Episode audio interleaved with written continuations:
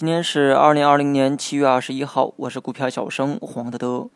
继中芯国际之后啊，又一个巨无霸要来 IPO，它就是蚂蚁集团。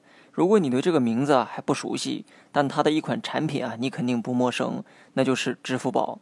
上市前啊，市场呢已经给小蚂蚁啊估值了两千亿美元，折合成人民币呢已经超了万亿哈。看来蚂蚁啊真的可以扳倒大象。只要上市后股价别太丢人，未来市值超茅台呢也很有可能。这也被认为是挑战股王的举动。虽说人家搞的是金融业务，但好歹用的是高科技的手段。A 股股王的位置让一个卖酒的蝉联那么久，不知道的人还以为中国经济啊都是靠喝酒喝高的呢。当然了，以上只是我对未来的一种期盼哈。短期内茅台的地位还难以撼动。这不仅仅是市值高低的问题，毕竟发行股本足够多的话，市值啊也可以很高。比如说工商银行，茅台的市值呢，主要是通过高股价实现的，而股价高也从侧面印证了市场的认可。假如工行的这个股价跟茅台一样高，那么工行的市值呢，将是现在茅台的二百多倍。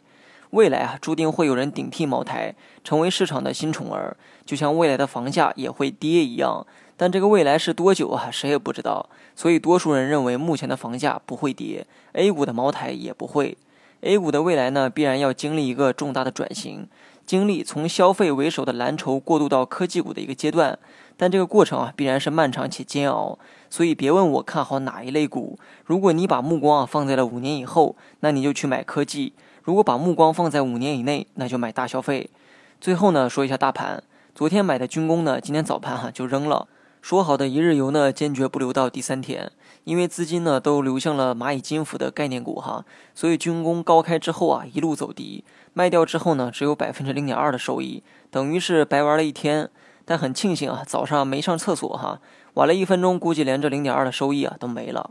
大盘在二十线上运行的话，是可以参与到市场中来。关于大盘二十线操盘法呢，我以前啊也讲过无数遍。之前啊，在三千四百点上方建议减仓，也强调了减小仓位留大仓。目前保持五到七成仓，我认为是比较合理的。如果短线出现了较为明显的一个买点，剩余仓位可以作为短线筹码进场搏一把，就如我昨天一样。但如果今后大盘跌破了二十线，那么届时呢，需要将仓位啊降至五成乃至以下。思路呢就是这么个思路，具体如何分配到个股上，就各凭本事了。短期大盘的波动啊，明显缩小，成交量萎缩呢也很明显，这可能是给今后酝酿着中阴线或者是中阳线。但不管怎么样，目前可以继续持股，等待成交量上的一个变盘。好了，以上全部内容，下期同一时间再见。